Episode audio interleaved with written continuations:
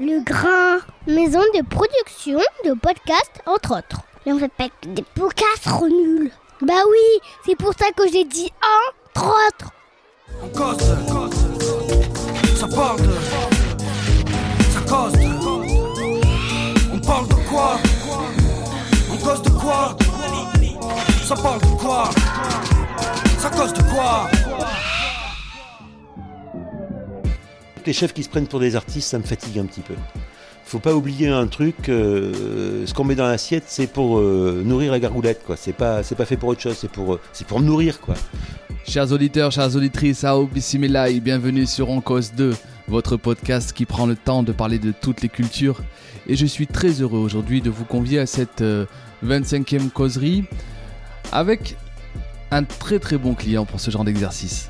Et c'est pour ça que je suis particulièrement content. Eric Roux est journaliste culinaire. Il a travaillé pendant 12 années à Canal+. Et pourquoi je vous dis que c'est un excellent client pour, un podcast comme En Cause 2 C'est peut-être parce que déjà, il a pas sa langue dans sa poche. C'est toujours, c'est vrai, assez, intéressant d'interviewer, de, causer avec des gens comme ça qui, qui ont plein de choses à dire et qui, n'y vont pas par quatre chemins. Aussi parce que justement, il a, il a eu ses 12 années à Canal+, il a eu, euh, il a fait la radio libre, il a, fait- il a travaillé pour RFI, pour Radio France, vous le verrez. Et donc du coup, il a un parcours assez atypique et voilà, plein plein d'anecdotes à raconter. Et finalement, vous le verrez, je pose très peu de questions. J'aurais presque pu laisser le micro et le, et laisser raconter ses, anecdotes. Et euh, troisièmement, c'est vrai que Eric est, euh, est vraiment ce qu'on appelle un, passionné pour le coup. Alors, l'idée, c'est que je vous euh, convie à des causeries qu'avec des passionnés, parce que je pense que les passionnés sont passionnants. Mais là, pour le coup, vraiment, c'est presque un, extrémiste dans, dans- dans la passion. Quand il parle, quand il s'engage dans quelque chose, il le fait pas à moitié. Et, et je pense que ça se ressemble beaucoup dans cette causerie. Donc voilà, comme d'habitude, je vais pas faire une intro trop longue. Je euh, vous laisse avec Eric et on se retrouve euh, juste après. Il n'y a pas que le restaurant dans la vie. Du moins, il n'y a pas que le restaurant où je vends ma culotte dans la vie. Il y a le restaurant à 13 euros, les cantines, où il y a plein de trucs qui sont faits passionnants, et la cuisine du quotidien chez monsieur et madame tout le monde. Eh bien, merci beaucoup Eric d'avoir accepté mon invitation sur En Cause 2. Je sais pas où je vais, hein. Moi, je me laisse guider. Vous pouvez. Euh, là où je suis, je suis très bon, déjà je suis très honoré de, de vous recevoir euh, parce que pour qui vous êtes, mais aussi parce que euh, on est presque à 25 épisodes enregistrés, Ah, c'est cool ça. ouais, 25 causeries et euh, Attendez, attendez, euh, je suis la 25e ou la 26e je crois que vous êtes la 24e même. Ah, d'accord, ok. mais je, je suis pas sûr, donc faudrait. C'est le premier piège que vous tendez déjà. Fin de deuxième douzaine. Ouais, c'est ça. Euh, mais c'est surtout qu'on n'a jamais parlé de cuisine encore. Ah bon? Non. Mais je tiens quand même à rendre hommage au chef Jérôme Bru, que vous avez vu juste avant, parce que le premier invité que j'ai reçu, c'était le chef Jérôme Bru. D'accord, ok. Sauf qu'il a fait les frais, euh, il a été un peu le cobaye. J'avais euh, utilisé un matériel de micro-cravate que j'utilise plus du coup depuis, parce que le son avait été complètement inexploitable. Donc, euh, j'ai jamais parlé de cuisine sur En Cause 2. Mal- Donc, c'est un peu une manière de lui rendre hommage aussi euh, à Jérôme euh, aujourd'hui. D'accord. C'est le Smurbrød qui est à Clermont-Ferrand, pas loin du boulevard Truden. Tout On mange très très bien. Où on mange très très bien, ou le B2 Cassis d'ailleurs, à Ou le BD à, à, à Lande. à Land. Euh, on vous présente comme un, donc pour les auditeurs qui ne vous connaissent pas, on vous présente comme un journaliste gastronomique qui ne se préoccupe pas en tout cas des grandes tables. Non. Qui préfère, vous préférez plutôt défendre la, la cuisine de tous les jours. Mhm. C'est pour ça, ce que j'ai compris, mais on va largement en parler, c'est pour ça que vous avez fondé euh, l'Observatoire des cuisines populaires, Mhm. euh, vous êtes- dont vous êtes aujourd'hui le porte-parole. Mhm. Vous avez eu une expérience à l'âge de 17 ans de technicien agricole, dans pas trop trop loin d'ici, en, en En Haute-Loire. ouais, j'ai fait des études de technicien agricole, un BTAG, brevet de technicien agricole général, euh, effectivement, à Brioude, au lycée de Bonnefond, qui Ouais. est un lycée, le lycée agricole de la Haute-Loire. Et euh, j'ai été technicien, oula, ça fait, ça fait très très vieux, ça, en 79. En 79, j'ai travaillé un peu comme technicien agricole, pas très longtemps. Euh, j'ai fait pas mal de stages et de boulot dans des, dans des fermes. Et en fait, très vite, euh, j'ai repris des études. Mais j'ai vu- que vous êtes euh, né à Nîmes. Est-ce Ouais. est-ce que vous êtes venu en Auvergne pour euh, ce lycée ou pas du tout? Non, non, Non? En fait, l'histoire est très simple. C'est que j'ai un- une maman italo-savoyarde et un papa auvergnat. Euh, comme beaucoup de petits Auvergnats, mon père, euh, il n'y avait pas de terre à la maison, il n'y avait pas spécialement de boulot. En plus, euh, mon père, bizarrement, a, euh, son père, mon grand-père, Mhm. est décédé le 11 novembre 1918. Ce qui est totalement ridicule, je trouve. Ah. Et en plus, il n'est pas mort à la guerre. Il est mort de la, grippe, la fameuse grippe espagnole qui a fait autant de morts que la guerre de 14-18.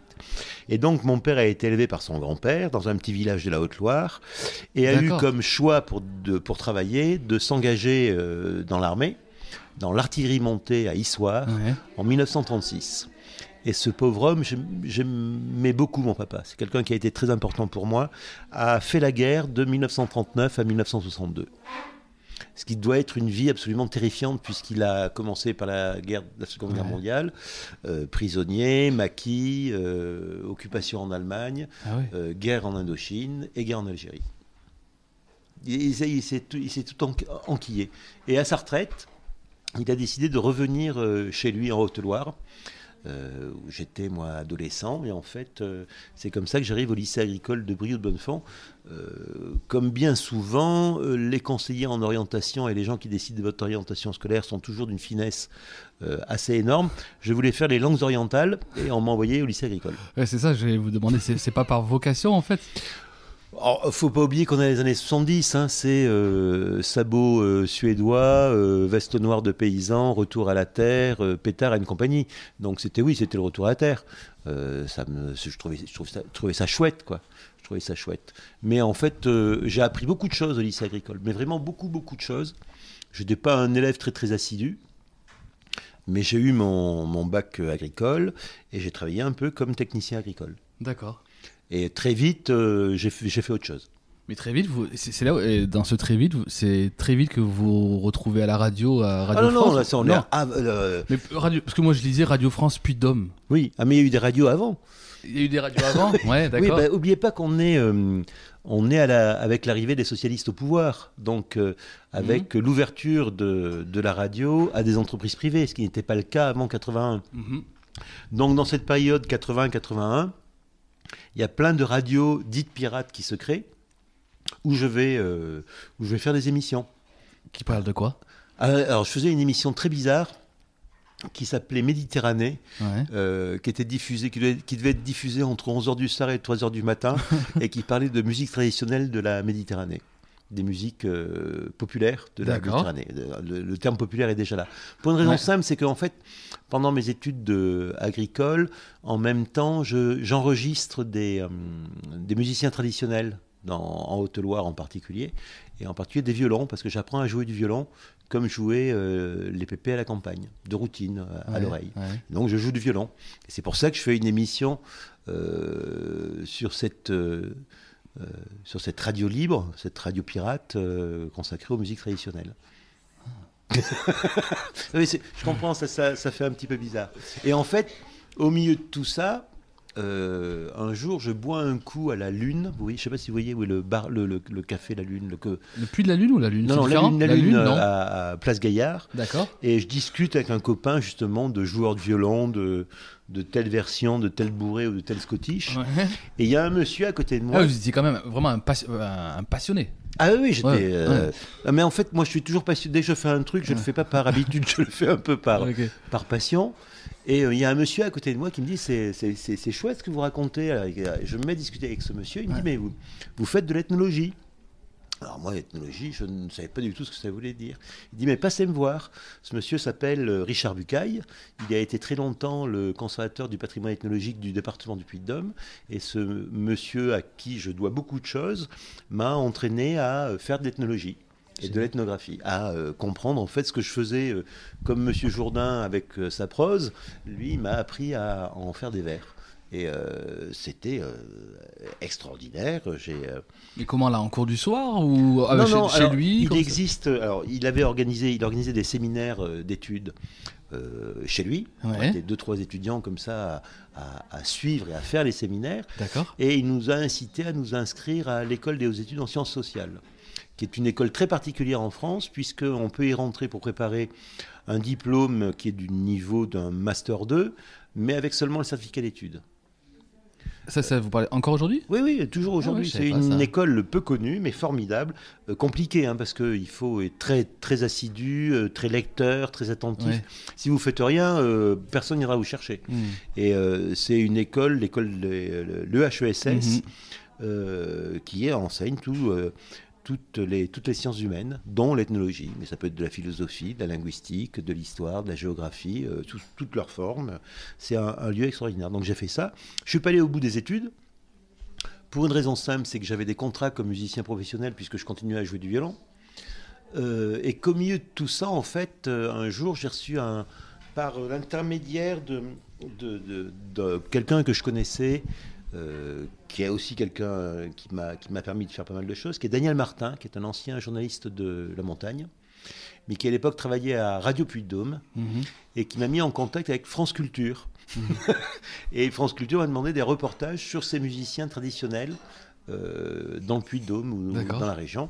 Et donc j'ai participé à des émissions sur France Culture sur la musique traditionnelle, en apportant mes enregistrements faits auprès de, de ces vieux musiciens. Et de fil en aiguille, j'ai travaillé un petit peu pour France Culture, pour Radio France Puy-de-Dôme. Donc là, on est en 86. D'accord, ouais.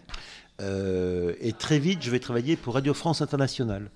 En faisant, euh, en fait, je tombe sur euh, un, un papier où euh, Jean-Jacques Dufayet, producteur d'une émission qui s'appelait à l'époque Plein Cap, qui était une émission de découverte de la France à destination de l'étranger, cherchait des reporters euh, dans les régions en France. Ah. Et j'ai- et j'ai appelé euh, Jean-Jacques Dufayet, qui est, resté un- qui est devenu un copain, euh, et Jean-Jacques m'a dit oh ouais super viens viens avec nous propose-nous tes reportages donc je travaillais un peu à culture essentiellement à Radio France Puy-de-Dôme avec un magazine le matin le samedi matin où on parlait euh, environnement cuisine petits oiseaux dans les arbres euh, culture locale les vieilles pierres euh, tourisme une espèce de truc fourre-tout mais qui me correspondait assez bien et euh, à RFI, j'ai fait euh, cette émission sur la découverte de la France à destination à l'étranger. Très vite, j'ai fait une émission comme reporter euh, qui s'appelait Taxi Brousse, qui était produite et animée par Sylvie Coma. Taxi Brousse, c'était une émission pardon, sur la, de découverte de la société africaine. Ouais. Donc très... euh, euh, quand je dis découvrir la société, moi j'ai, j'ai le premier reportage que j'ai fait pour euh, Taxi Brou, c'était en République centrafricaine en 80, je vais dire 8, Ah ouais, 89. c'était pas, c'était pas les Africains en France, du coup. non, c'était- non, non, c'était les Ouais, Africains en Afrique. Ouais, ouais, d'accord. Et euh, j'avais fait toute une série de, d'interviews avec les, euh, les Waligara, les femmes du, euh, du marché, sur comment elles s'organisaient, sur la notion de, de PK. Il y a un truc qui est très particulier en Afrique, c'est les PK. En fait, c'est un truc qui, qui date de la colonisation. Les militaires, comme ils arrivaient dans un terrain qui est où ils ne s'intéressaient pas au nom, ils notaient à partir de l'endroit où ils étaient arrivés le point kilométrique. Mhm. Donc il y a le PK3, le PK5, le PK7. Au fur et à mesure qu'on s'éloigne du point où ils sont arrivés, ils nommaient ça PK euh, quelque chose. Et j'avais fait un- une émission sur cette euh, notion-là. Surtout que quand Sylvie Coma est parti de RFI, j'ai repris l'émission. Euh, je n'ai pas repris le nom euh, de Taxi Brousse, j'ai appelé l'émission euh, Point kilométrique Ah, qui évoque un truc dans, dans toute l'Afrique. Donc j'ai fait ça. et en 91, alors j'étais en Algérie, au Maroc, euh, j'ai été en République centrafricaine, en- essentiellement en Afrique centrale. Toujours pour cette émission? Toujours pour euh, ces émissions euh, pour, euh, pour RFI. Et en 91, j'ai reçu en interview à Radio France Puy-de-Dôme quelqu'un qui est décédé il y a- deux ans maintenant. C'est Jean-Pierre Coff. Ah ouais. euh, et euh, j'ai, on, on a fait une longue interview, on s'est baladé dans la région avec Jean-Pierre. Ouais. Et à la fin de l'interview, il m'a dit Est-ce que ça te dirait de travailler avec moi à Canal Parce que c'est c'est ça, parce que là, euh, Là, je vous le fais, mais ça a toujours été comme ça. mais, mais, mais pour, pour ceux qui, qui, qui, justement, pour, qui vous connaissent, euh, qui savent euh, ce, cette dans le canal par Jean-Pierre Coff, peut-être que ça fait 10 minutes qu'ils se demandaient comment, mais comment il en est arrivé à la rencontre avec Jean-Pierre Coff. C'est une, la- c'est une interview. c'est- une interview. une interview pour point kilométrique. Non, non, Non, non, là, pour- c'est non. une- pour Radio France Puy-de-Dôme. là. Pour Radio France Puy-de-Dôme, pardon. Et à la Ouais. fin de l'interview, euh, Jean-Pierre me fait Eh oui, oui, euh, pardon, parce que vous allez vous veux- balader. tu, veux, tu veux venir euh, travailler à Canal Et je me dis euh, Et pourquoi? Parce que pourquoi, pourquoi il vous demande à, à vous à ce moment-là? Il vous l'a jamais dit? Ah, euh, bah, Je pense que parce qu'il est- il, il- il aime bien ma manière de travailler, Ouais, cette espèce de, de curiosité, euh, obsessionnelle. ouais. Le fait que j'ai une formation de technicien agricole, Ouais, c'est-à-dire que pour parler d'alimentation, je fais pas comme Perico Légas, j'imagine pas comment on vèle les vaches, je les ai vélées, quoi. Ouais. Euh, tout ça, tout ça, ça l'intéresse. Euh, et puis c'est le début de Canal. C'est une histoire quand même très particulière. À Canal, on embauche des gens a priori qui ne savent pas faire la télévision, euh, mais qui ont une passion. C'est un peu l'esprit Nova, quoi. Oui, oui, Ouais, ouais, ouais, c'est ouais. euh, euh, c'est la passion qui anime avant tout. euh, euh, cette histoire. Donc effectivement, c'est et au bout d'une semaine, je suis invité à. Mais vous, ac- vous acceptez tout de suite, du coup? Ah moi, j'accepte rien. Je fais oui, pourquoi pas? Ouais. Puis, je- On va voir. quoi. On va voir. Ouais. Euh, me disant peut-être au, au fond de moi-même, euh, euh, t'es qu'un Parisien, dans mon avis, dans cinq minutes, tu m'as oublié. Ouais, ouais. Euh, et une semaine plus tard, je déjeune avec Jean-Luc Delarue et euh, Alain de Greff. Voilà, parce que donc Jean-Pierre Coff était avait une chronique dans La Grande Famille, qui était L'émission- phare de Jean-Luc Delarue, Mhm. à la grande époque du coup de euh, Canal+. qu'on Canal. est quand même dans la grande époque de, Canal. oui, dans l'époque où c'est, euh, on ne compte pas. Ouais. Oui, en plus, voilà, les grandes époques financières aussi. On- mais- on- bah oui, c'est euh, c'est un truc, c'est un ovni dans le, Ouais, dans le cas de la télévision. ouais.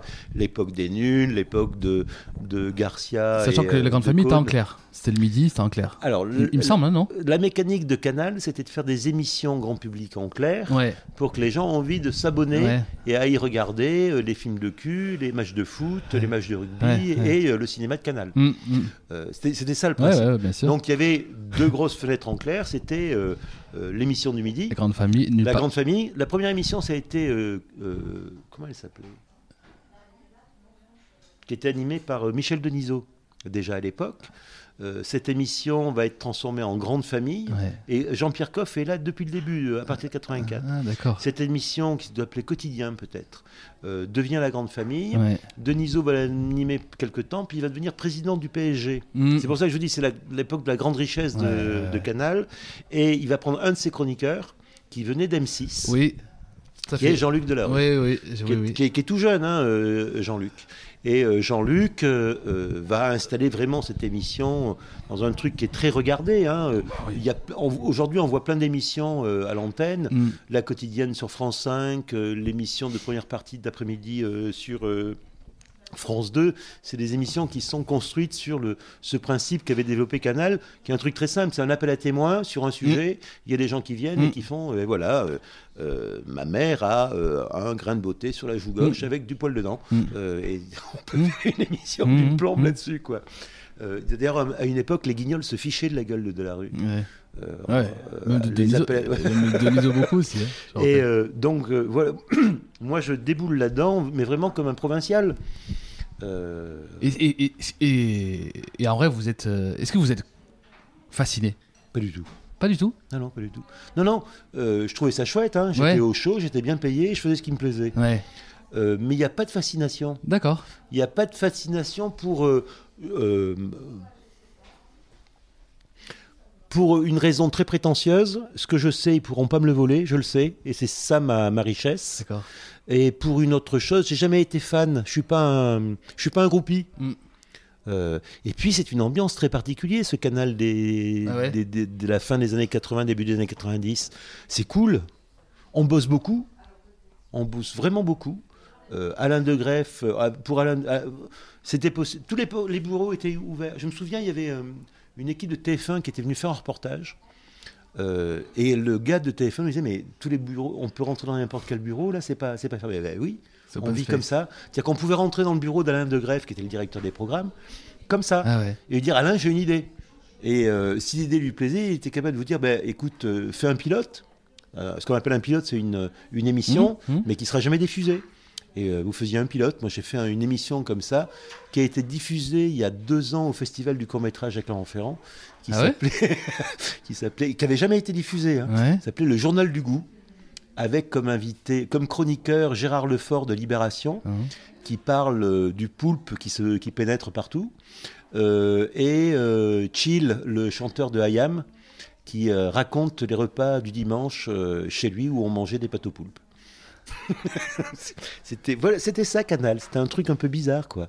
Il y avait des c'est l'époque où des boules l'équipe des moustiques Ouais. qui étaient des potes. Ouais. Christian, c'est vraiment euh, un copain. En plus, ils n'étaient pas dans le siège, ils étaient dans un bâtiment à côté.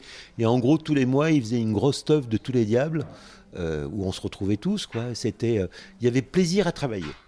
Il y avait plaisir à travailler, à faire des choses. Mais ce qui va, ça va être compliqué parce que quand Jean-Marie Messier va, va reprendre Canal, qui va vider tout le monde, euh, tous autant qu'on est, euh, quand on va se balader dans les autres télévisions et les radios en disant ben voilà, euh, j'ai travaillé à Canal, je cherche du boulot. très souvent, la réponse était c'est fini Canal. hein. Les petites blagues, les petites conneries. hein, maintenant, sérieux. Parce qu'il y avait un, un- un truc comme ça où on voyait Canal comme un truc de branquignol. Ouais.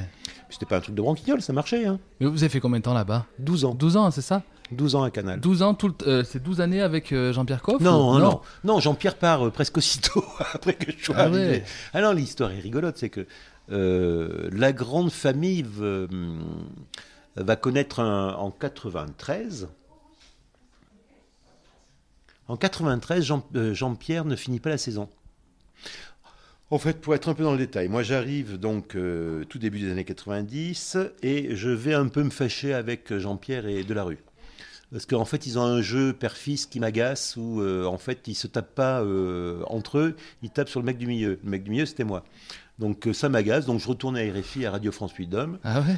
Euh, parce que ça, ça me plaît plus. Ouais. Euh, et c'est Alain de Greff qui me rappelle en me disant voilà, Jean-Pierre veut faire une émission spéciale Noël. Moi, je voudrais bien que ce soit toi qui la prépare et Jean-Pierre est d'accord.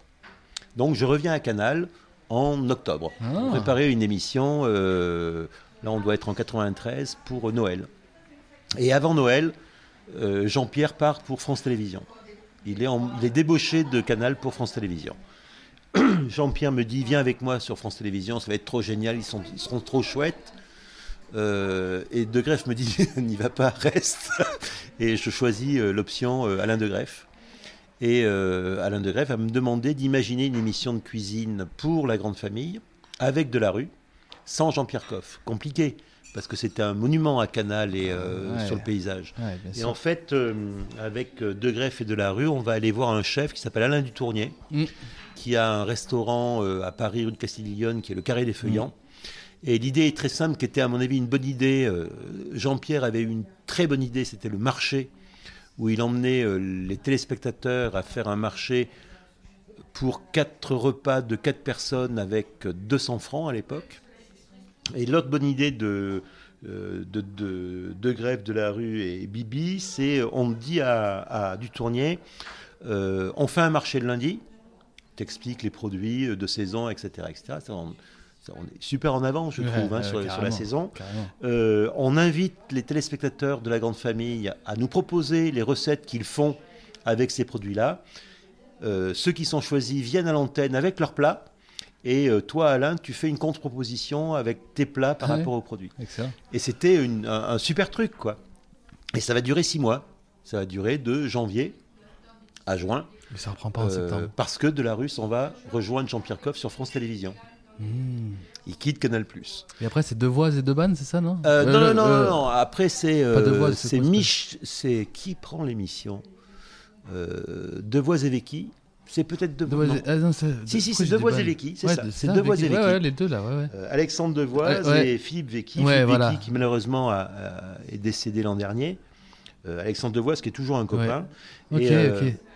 et tous les deux me disent mais comment on pourrait faire de la cuisine? Et euh, on va rencontrer une cuisinière qui tient un restaurant qui s'appelle L'Assiette, rue du Château à Paris, qui est le restaurant où Mitterrand et, et ses proches vont manger des fruits de mer tous les vendredis. Ouais. Et euh, c'est Lucette Rousseau, Rousseau, dite Lulu, de son nom de jeune fille Lucette Lanus, qui va devenir la chroniqueuse cuisine de Canal. Et c'est là où j'arrive à l'antenne, moi, puisque Alex et euh, Philippe me disent Mais non, mais il faut ce que tu nous racontes dans le bureau, à la place de le faire raconter à quelqu'un d'autre, tu vas venir nous le raconter à l'antenne. Et donc là, je passe de, euh, du décor à l'antenne euh, pour raconter les produits. C'est-à-dire que je raconte les produits et Lulu les cuisine. Et là aussi, sans, sans finalement réfléchir trop longtemps. Non, non, non, il n'y a, pas- y a pas à réfléchir, c'était rigolo. C'était rigolo. Euh, donc ça, ça va durer un ou deux ans avec, euh, avec Kike Flup qui est, euh, et Lulu. Et il y a Michel Field qui arrive. Mm. Et Michel Field dit, on va arrêter la cuisine. Mais il dit, je veux à tout prix que tu bosses avec moi pour préparer une émission en direct par semaine en province, en région. Et là, pendant un an, je vais me balader à droite et à gauche. Je vais faire, euh, on va préparer une émission à la Friche de la Belle de Mai à Marseille, dans un CAT euh, dans les Cévennes où ils font du pain. Euh, euh, à Vic-Fezensac pendant la préparation de la, de la des émissions de, de, briques et de broc, mais qui me correspondent parfaitement bien. Field va rester un an le midi. Et les- la tranche du midi va être reprise par Jérôme Bonelli. Qui, la première année, fait une émission qui s'appelle Tout va bien. Et après, ça va devenir Nulle part ailleurs midi, animé par Philippe Gildas avec Jérôme Bonelli comme présentateur de journal. Qui va d'ailleurs préfacer votre manuel de, de Voilà. cuisine populaire. De- c'est- mon pote Jérôme. Ah, c'est votre On- pote, euh, d'accord, On, ouais. on se suit de- depuis longtemps, quoi. C'est- Là, c'est la grande chance, hein, c'est travailler. Alors, moi, j'ai travaillé un petit peu le soir avec euh, Gildas, parce que je faisais des chroniques dans Nulle part ailleurs consacrées au roman noir. Pour une raison très simple, parce que je vous vois arriver en disant mais quel rapport il y a entre la cuisine et le roman noir? C'est très simple, le roman noir est souvent une manière de raconter la société, et dans la société on raconte forcément la cuisine. Et dans les romans noirs, il y a toujours de la cuisine. Euh, et tout ça débute avec un auteur qui s'appelle... euh, on le dit qu'il y a une jeune fille en train de piquer une machine à coudre là. Euh, Il y a un auteur formidable espagnol, catalan, qui s'appelle Manuel Vázquez Montalbán, qui euh, écrit euh, des romans où le héros s'appelle Pepe Carballo, qui est euh, galicien vivant en Catalogne et qui est obsédé par la nourriture. C'est-à-dire quand il n'avance pas sur une enquête policière, il mange de manière frénétique, Ouais. il peut manger à- faire à manger à 3 heures du matin. Il a un, un secrétaire factotum euh, euh, qui lui prépare des plats particuliers. Et en fait, on reçoit cet auteur à nulle part ailleurs. Et Gildas me dit, mais vas-y, fais la chronique à l'interview avec moi de, de l'auteur. Et comme ça, je vais faire des, des interviews et des histoires autour du, du roman noir, euh, toujours avec un petit rapport avec euh, la nourriture. Et puis après, c'est travailler pendant euh, jusqu'à la fin de, de Canal, jusqu'à l'arrivée de Messier, avec Gildas le midi, qui était une, une chance. Alors, ce qui était rigolo, c'est quand je pars de Radio France 8 d'Hommes, euh, mon émission Fourre-tout du samedi matin est repris par quelqu'un que j'avais rencontré en interview, que j'aimais beaucoup, qui s'appelle Hervé Le Prêtre. Et en fait, Hervé Le Prêtre, c'est le fils de Philippe Gildas qui est installé dans la région. C'est-à-dire que j'avais laissé euh, à, oui, à Radio France 8 Hommes Hervé Le Prêtre euh, et j'avais retrouvé son papa euh, à Canal. C'est incroyable. c'est rigolo. Mais, C'est rigolo. et, et vous avez jamais fait de, de, de propositions à Canal sur les musiques euh, trad, justement? Parce que finalement, là, là, la musique. Ouais, non, non, euh, j'étais déjà bien occupé. Hein. Ouais. Euh, euh, dernière période de Canal, j'étais à l'antenne tous les jours euh, sur la cuisine et tout et tout. Mais c'est une époque particulière. On est, ça s'arrête en 2004 ou 2005. Euh, J'ai participé à la création de Cuisine TV. Ouais. C'est l'époque où la cuisine n'est pas une préoccupation essentielle à la télévision. hein. Vous voulez que je vous raconte une histoire rigolote? Un de mes grands faits d'armes. Euh, à Canal, l'adjointe de, de Greff euh, s'appelle Bibiane Godefroy. Bibiane Godefroy. mhm. Bibiane quitte Canal parce qu'elle va euh, travailler chez Endemol, qui est une grosse boîte de prod. Ouais. Et Endemol et, et Bibiane, après Canal, m'appelle en me disant écoute, on a, on a racheté un concept anglais d'émission de cuisine. J'aimerais bien avoir ton avis, ton conseil. je crois qu'elle me dit même voir si tu n'as pas envie de travailler sur un truc comme ça. Et donc, euh, on se voit avec Bibiane et elle me raconte. Alors, moi, je suis déjà à Cuisine TV, donc je vois passer un peu les émissions qui se font à droite et à gauche sur la cuisine. Et en fait, elle me raconte l'émission que fait Jamie Oliver euh, à la BBC en, Grande-Bretagne. Hein, qui est une émission particulière, c'est un jeune homme qui met les mains euh, dans la salade et qui présente aux Britanniques qui n'ont jamais été des grands, des grands fortiches de la cuisine jusqu'à ce moment-là, euh, en déculpabilisant en fait les gens euh, dans la pratique de la cuisine. Vachement bien l'émission de Jimmy Oliver. Elle me dit on a racheté le concept. Et euh, j'aimerais avoir ton avis de comment on va faire, etc. J'aimerais te montrer euh, un petit peu une personne qu'on a castée qui nous semble pas mal, etc. Donc elle me montre tout. Alors moi je fais, je fais le professionnel. Hein. Euh, Je connais rien à la télévision, mais je lui dis ouais, c'est très bien, euh, non, c'est pas bien, etc., etc. Pour arriver à une conclusion de conseil qui est Bibiane, fais pas. Les Français, ils sont trop chiants avec la cuisine. Ça va jamais marcher ton émission. C'était les prémices de Cyril Lignac à l'antenne.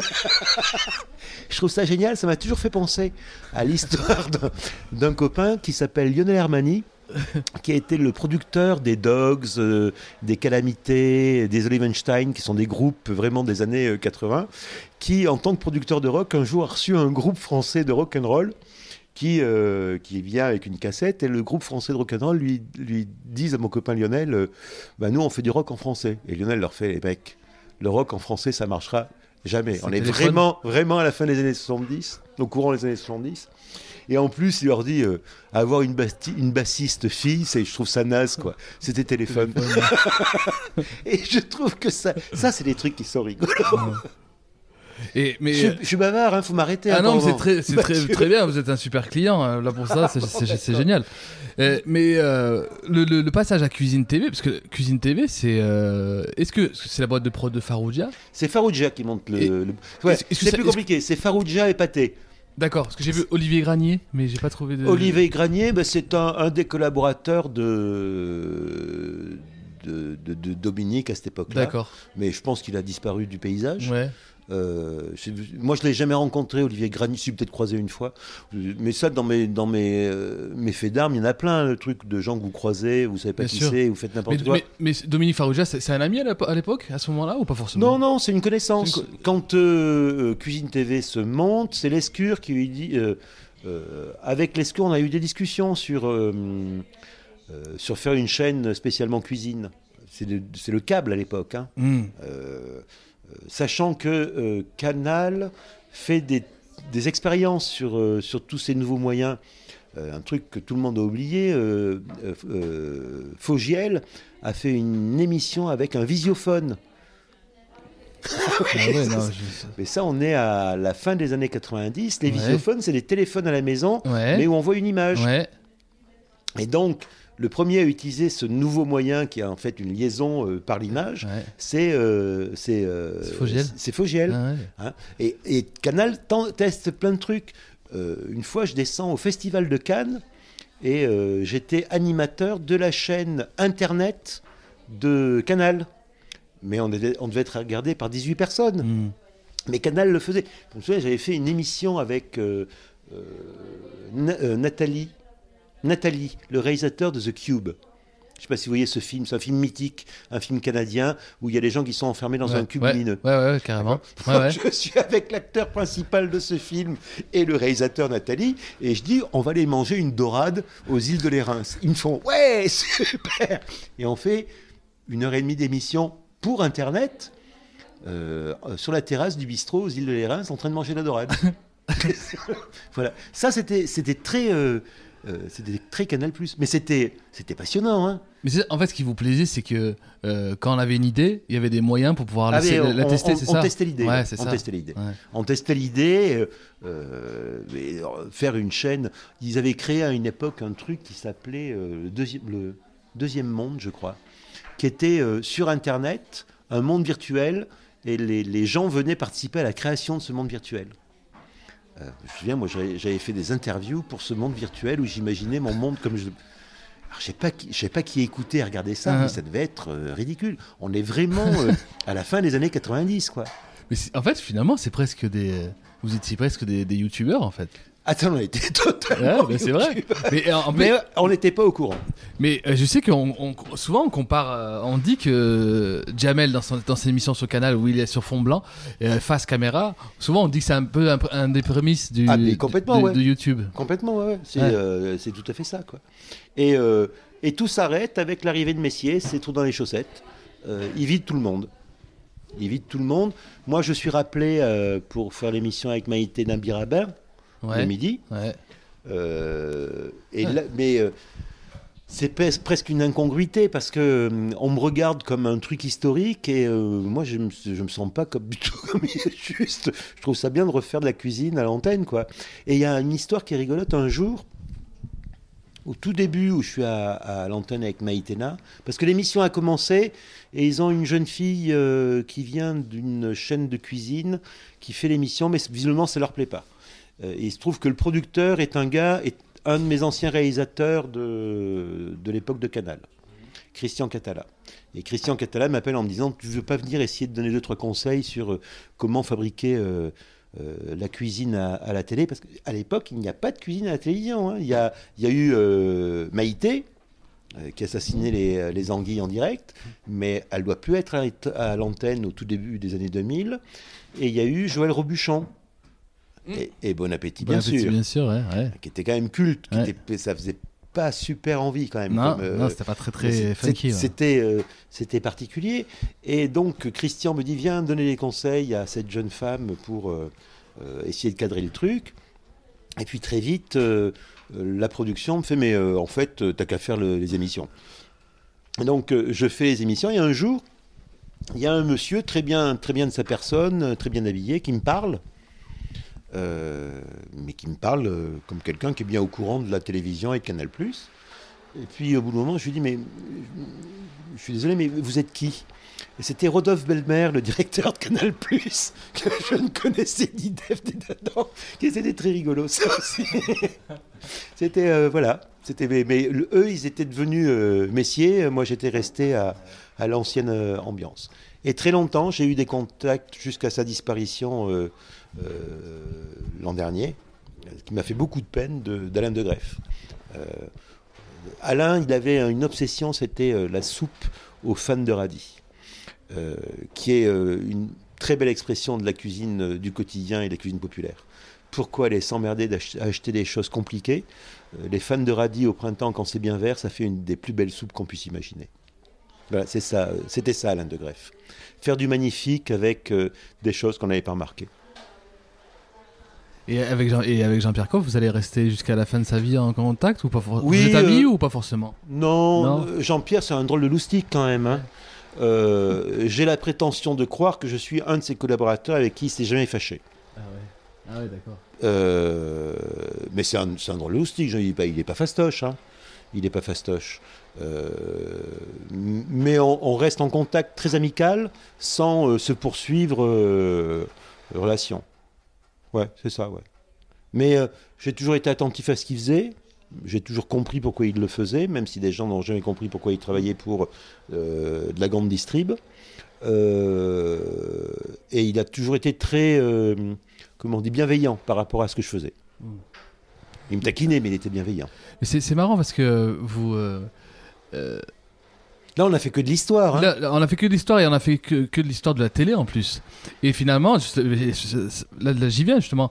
Euh, dans, quand vous faites, euh, quand, quand vous êtes parrain de la, la fête de la gastronomie en 2016, là on fait un Mhm. bond hein, dans, dans le temps, mais euh, finalement vous dites que, donc c'est une thématique autour des cuisines populaires, c'est ça de la fête En de la fait, ce qui, se- ce qui se passe pour euh, la fête de la gastronomie est créée par euh, Châtel, Luc Châtel, c'est ça le nom du ministre?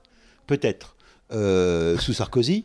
Euh, L'idée est, est- est, euh, part d'un bon sentiment, hein. C'est de faire une fête de la cuisine comme il y a une fête de la musique. Le problème, c'est que Luc Châtel, il n'est pas forcément au courant de- des contraintes de la cuisine. Ouais, Euh, tu prends ta flûte douce ou euh, ta guitare sèche, tu vas dans la rue, tu fais une fête de la musique ouais, ouais. tu prends pas ta casserole et tu cuisines pas dans la rue, tu fais pas la fête de la musique. Donc, et puis il y a des pressions quand même. Il y a tout l'univers de la restauration qui euh, qui tient le bousin. Puis il y a des il y a des papes de la cuisine, des mecs qui ont l'impression d'avoir inventé euh, la cuisson à l'eau. Euh, J'avais fait un documentaire pour Canal comme ça qui s'appelait La guerre des étoiles de point la gastronomie. Il y avait une histoire de pape de la cuisine, etc. Et euh, en fait, c'est contraignant une fête de, la gastronomie. Si ce n'est que ça va s'inscrire quand même dans le temps.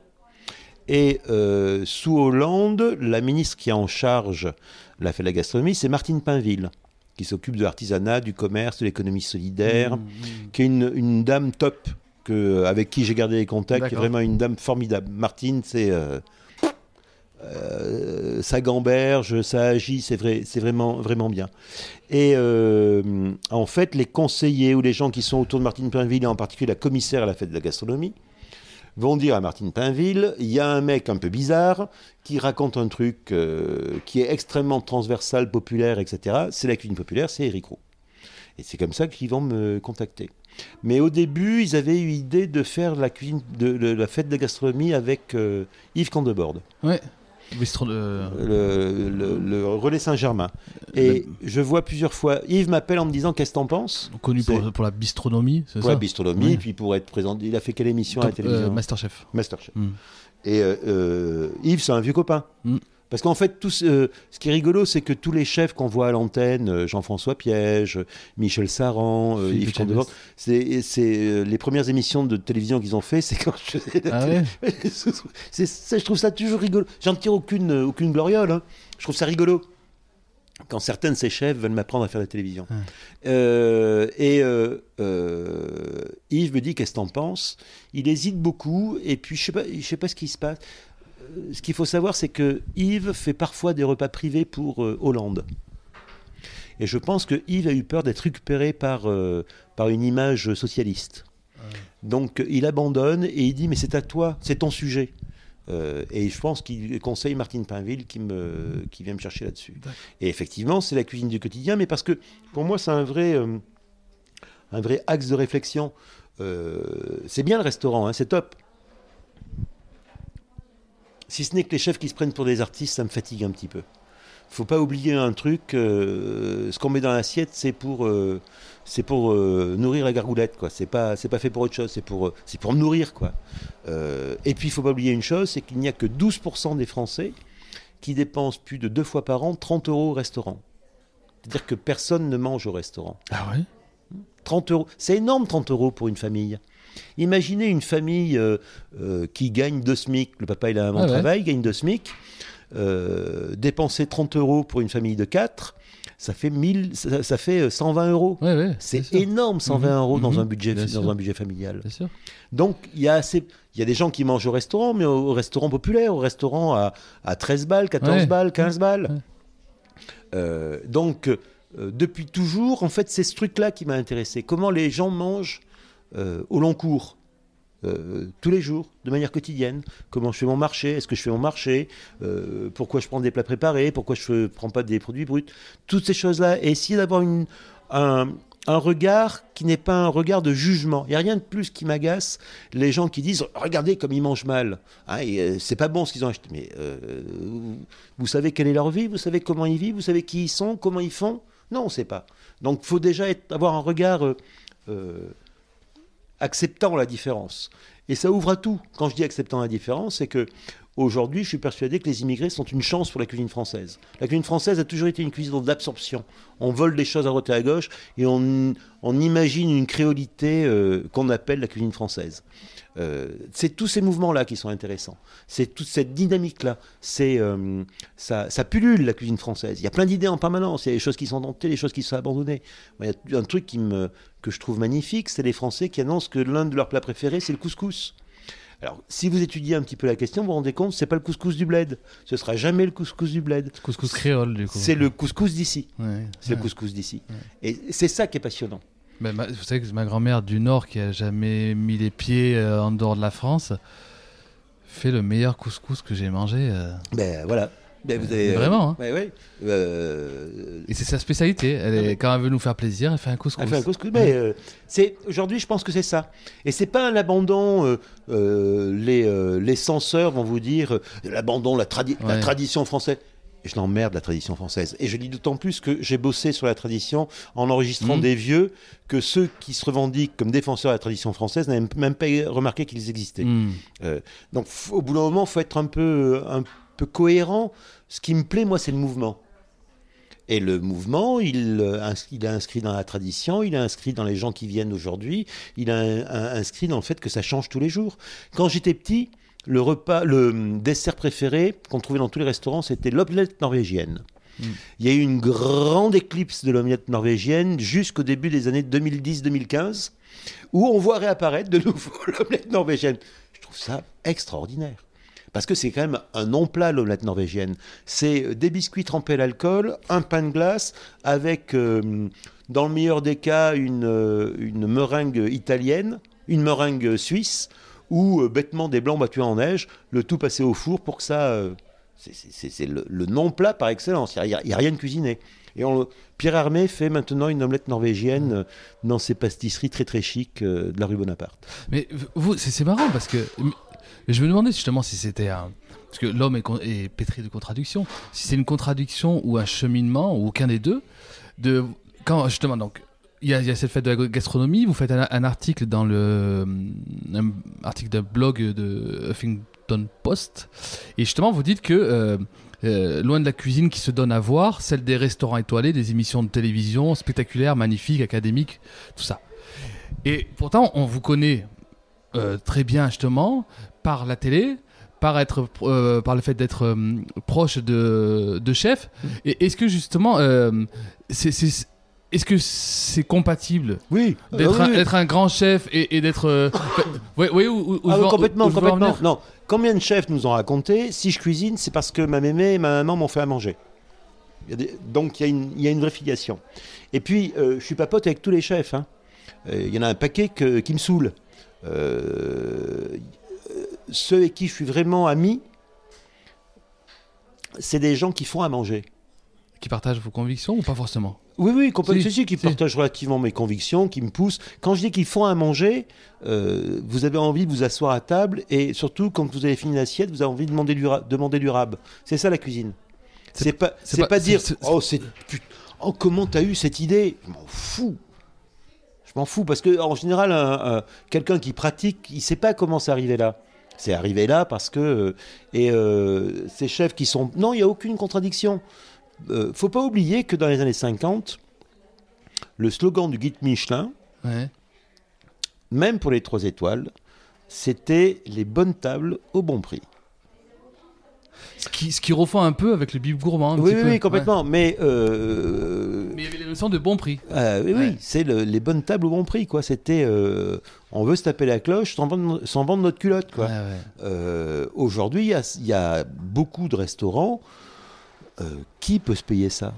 Qui peut se payer ça? Quand vous voyez des repas avec le vin qui sont annoncés à, allez, on va dire entre 2 et 350 euros euh, le repas, mais on, on- on- on marche sur la tête.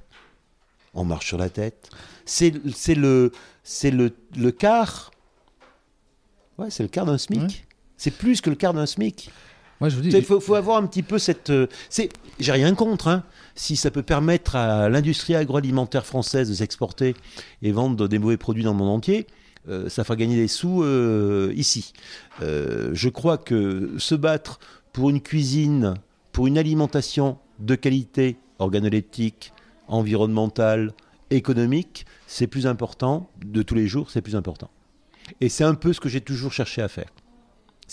C'est, vraiment un truc qui m'a toujours euh, passionné. Et c'est vraiment un truc qui me, qui me motive et puis qui est, euh, c'est plus important que de décrire des plats que personne ne mangera jamais. Des plats Instagrammables. Oui, oui. Euh, une, une daube ou une potée, vous avez déjà essayé de photographier ça? C'est super moche, mais c'est super bon. Mm. Et je vois pas pourquoi j'irais le transformer en un truc beau à regarder, euh, pas bon. Vous voyez, il y, a- il y a un truc, il y a un truc très bizarre. Alors, j'ai rien contre tous les, les gens qui photographient, qui font. Aujourd'hui, c'est devenu un. euh, euh, les deux photos les plus pratiquées grâce à nos smartphones et tous les moyens de prendre les photos, c'est d'abord soi-même, Selfie, ouais. ce qui est quand même un truc intellectuellement un peu Mm, étrange. mm, mm. Euh, et après, c'est la cuisine. Mais, alors moi, je pousse l'histoire un peu plus loin. Je pense que photographier la cuisine, c'est se photographier soi-même. J'ai été manger dans tel endroit. Je sais pas quel goût ça a, mais je te, regarde, je te montre ce que j'ai mangé. En fait, ce que je suis, puisque manger, c'est foutre un truc dans son corps, c'est se fabriquer. Se fabriquer avec de la matière. Donc, si je te montre ce que je mange, je te montre ce que je suis. Pareil pour la boisson, pareil pour le restaurant. Je suis allé manger chez Jean-François Piège. C'est vrai. Tu connais Jean-François Piège? Non, je le connais pas, je suis allé manger chez lui. Ouais, mais tu le connais un petit peu puisque tu as mangé sa cuisine. Ça veut, ça veut dire tout ça, quoi. Ouais, mais moi, Eric, j'ai justement, j'ai jamais eu. Un jour, je voulais amener ma, ma femme chez un, un gastro, lui faire la surprise. J'ai j'ai rebroussé chemin. J'ai vu le- justement le montant. Bon, du coup, on allait dans. Ben, ju- justement, on allait chez, euh, chez Jérôme Bru, lui qui lui euh, fait de la bistronomie. Mmh. Mais en vrai, j'avais jamais fait de, de resto. euh, on n'a jamais, jamais fait en couple de resto avec des présentations. euh, Ça vous fait envie? Ça, mais en vrai, non mais ce qui, ce qui est rigolo, c'est que moi-même, je me suis toujours moqué de ceux qui prenaient en photo leurs, leurs assiettes. Et je me suis retrouvé à, à prendre en photo mon assiette. pas pour la mettre sur les réseaux. Mais parce que vous trouvez ça chouette Je trouvais ça, je trouvais ça beau. Ouais, non, mais c'est pour ça que je, je m'en moque pas. Et, et c'est- et- et en vrai, moi, j'ai pas mis sur les réseaux, j'ai montré à, à mes parents. Mais je trouve quand même qu'il y a, hum, il y a un truc quand même aussi euh, intéressant dans euh, qu'aujourd'hui peut-être euh, on mette. alors bien sûr, c'est d'abord pour manger et tout ça. Mais ce côté-là aussi. C'est se montrer en fait, c'est se montrer soi-même. Photographier sa nourriture, c'est se montrer soi-même. Ouais. Mais il y a quand même une approche artistique intéressante, non? Pas, Ouais, forcément. ouais, ouais, ouais, ouais, mais oui, oui, oui, oui. Mais c'est pas la fonction de la nourriture. Mm, mm. C'est pas la fonction que je vois à la nourriture, moi. Que ça puisse être artistique, oui. Ouais, Ça peut être très beau, une assiette bien présentée, c'est top. ouais. Mais euh, faut se calmer avec l'artistique, quoi. Oui, la, bien- la, non, la- la que- fonction de l'assiette, elle doit d'abord être, Bien, être bien mangée, sûr, bien sûr. saucée, léchée. euh, faut Bien qu'elle reparte presque euh, comme euh, elle a été utilisée au départ, c'est-à-dire super propre. Un, un vrai plat, c'est pas celui sur lequel vous dites il est beau, c'est celui que vous finissez euh, et, dont vous voulez Oui, encore goûter. mais bien sûr, bien sûr. C'est juste cette, con- cette, cette notion-là, on n'en parle plus. Ouais. C'est une fois euh, Michel Portos, qui est un ancien second de, chez Trois Gros, qui a eu un restaurant à Perpignan, qui a eu un deux étoiles à Bordeaux, euh, à Bouliac, qui aujourd'hui a un restaurant à Marseille, euh, qui est un super cuisinier, qui est un peu marseillais, mais qui est vraiment un, très bon copain, qui cuisine divinement bien. Et une fois, Michel Portos me disait, toi, j'ai été, euh, je fais partie d'un jury meilleur ouvrier de France cuisine, où il y avait une dame qui tenait une auberge euh, dans le sud-ouest de la France. Elle nous a fait un truc qui était l'opposé de ce que l'on demande aux meilleurs ouvriers de France. C'était pas calibré, c'était pas droit, c'était pas esthétique, c'était pas installé. Mais tous, les membres du jury, ont fini leur assiette. Chose qu'on ne fait jamais quand on a les assiettes calibrées, celles qu'il faut faire pour le meilleur ouvrier de France. C'est la, bonne histoire pour parler de ça. La fonction de la cuisine, c'est pour être mangé, c'est pas autre chose. Alors on peut me raconter tout ce qu'on veut. Je ferai oui, oui, d'accord, j'ai rien contre. Mais la fonction première, c'est manger sans vendre sa culotte. Hein, parce que si en plus il faut que je me foute à poil pour pouvoir me payer l'assiette euh, qu'on m'offre, ça devient compliqué. C'est pour ça qu'un mec comme Jérôme euh, me touche. Hmm. Mais ça ne veut pas dire que Xavier Baudimont ne me touche pas. Je le trouve extrêmement euh, fort et euh, sensible sur sa démarche. C'est le deux pré, étoiles, le prêt. deux étoiles euh, à. Mais on ne peut pas manger si on n'est pas un super gros bourgeois tous les jours chez Xavier Baudimont. C'est- là où je voulais emmener ma Ben femme voilà. justement, que j'ai rebroussé chemin. Oui. Bah oui, malheureusement. Et oh, comment on arrive dans, dans les dernières minutes? Il y, a- il y a un projet que vous. que- j'ai pas réussi à trouver de traces. J'ai vu donc en 2016, vous, euh, j'ai vu ce projet-là que vous meniez sur la, la, la collection de, de, de récupérer cuisine. les cahiers de cuisine Ah, mais ça, continue. Et, et je veux savoir où ça en est. Je trouve ça génial. Vous pouvez ra- rappeler on peut-être doit le être en projet gros à 120. J'ai dû recueillir à peu près 120 cahiers de cuisine. Parce que vous, vous cherchez à avoir 100 carnets. Voilà, et là, là, j'ai dépassé. Le but du jeu est d'avoir un corpus, Ouais. au sens euh, recherche, Uh-huh. qui permette d'avoir un regard un peu. euh, euh, qui permet de comprendre un peu ce que sont ces cahiers de cuisine. Alors, il y a eu un article dans, sur l'Observatoire des cuisines populaires où il y a un essai de, de typologie de ces cahiers de cuisine. Euh, c'est une histoire qui est en cours. Il y a d'ailleurs une, euh, une étudiante. c'est une recherche transdi- transdisciplinaire du coup. Complètement. Il y a une, euh, une étudiante de l'Université de New York, Samantha, qui m'a contacté. Sur le blog, j'ai Ouais. vu, son commentaire du coup. Et, euh, Vous avez. Euh, on, ouais. on- on s'est rencontrés à Paris. Excellent. Je lui ai envoyé des, euh, des duplicata de, de cahiers qui répondaient en fait à, à sa problématique. Il y a un monsieur de 80 ans, euh, originaire du Sud-Ouest, qui m'a Mm. appelé et qui m'a cédé tous les cahiers de cuisine, tous les papiers de cuisine que sa mère, sa belle-mère, sa belle-sœur et une amie de la famille avaient accumulés depuis euh, la fin du 19e siècle. Euh, c'est un, travail en cours, mais la question que je me pose, c'est que est-ce qu'un jour ce travail sera fini? En fait, tout de suite, je me dis, ce serait génial de mener ce travail. Alors, il existe sur la France entière, mais imaginez qu'on. Imaginons que nous le menons sur la ville, la métropole de Clermont-Ferrand, et qu'on raconte en fait cette ville au travers de ces cahiers de cuisine passés, actuels, euh, et sur n'importe quel support, sur Internet ou sur, euh, sur le papier. On aurait une vision de la cuisine euh, clermontoise bien plus foisonnante et dynamique que tous les discours sérieux sur la cuisine. Ah, c'est génial. Mais ça, ça, vous le portez ce projet ou c'est une Ah ben oui, oui, c'est un truc que j'ai en tête. Ouais. On, va, on va trouver moyen de le faire. Parce que euh, là, du coup. Si vous mettez ça à côté de toutes les photos qui sont sur la nourriture, euh, si on arrive à mener ensemble ce projet, cahier de cuisine euh, de la métropole, photos de cuisine de la métropole, on aura une masse documentaire que aucune ville au monde n'a. Ah, mais c'est génial. Et ça, ça, peut- et ça, On peut- après, on peut confier ça à des compagnies, à des artistes pour faire euh, ce qu'ils veulent. Mais il y aurait un truc qui serait euh, top. C'est génial. Je sais pas si c'est génial, mais ça pourrait Non, être enfin, rigolo. en tout cas, moi, ça me, ça me donne envie. Ah ouais, Ah ouais. tu kiffes grave le projet, quoi. Je kiffe grave le projet. Non, mais c'est vrai, ça me, ça me, je trouve ça super intéressant.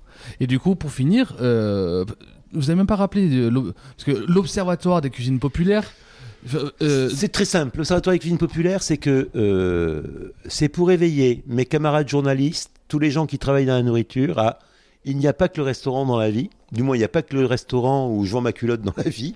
Il y a le restaurant à 13 euros, les cantines, où il y a plein de trucs qui sont faits passionnants, et la cuisine du quotidien chez monsieur et madame tout le monde. C'est c'est le propos. Et donc, ça ne s'adresse pas réellement au grand public, hein, c'est vraiment un truc euh, pour euh, essayer de, de creuser le, sillon pour les journalistes et les gens qui s'intéressent à la nourriture.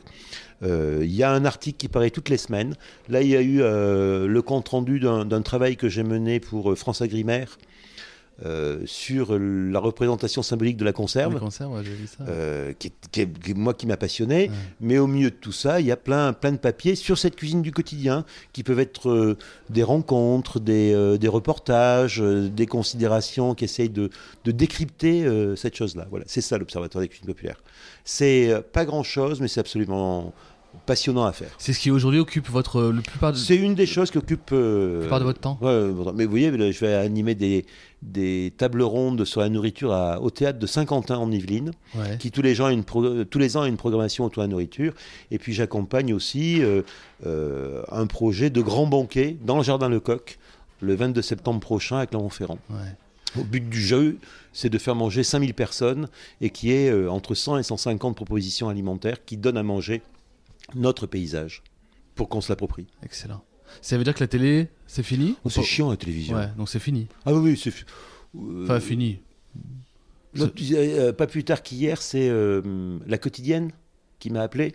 Ouais. C'est une émission sur France 5. Il voulait que je parle de tout. J'aurais dit, ça m'intéresse pas. Ah ouais. Je dis, mais rappelez-moi, hein, si vous avez un sujet intéressant, rappelez-moi. C'est non, non, non, il y a trop de gens qui font de la télévision et qui le font nettement mieux aujourd'hui. Mais j'ai vu, euh, vous disiez sur, euh, sur le blog que vous aviez ce 750 grammes là. Euh, en 2008, vous interrogez sur la pertinence d'écrire encore sur un blog et vous lancez un fanzine à ce moment-là.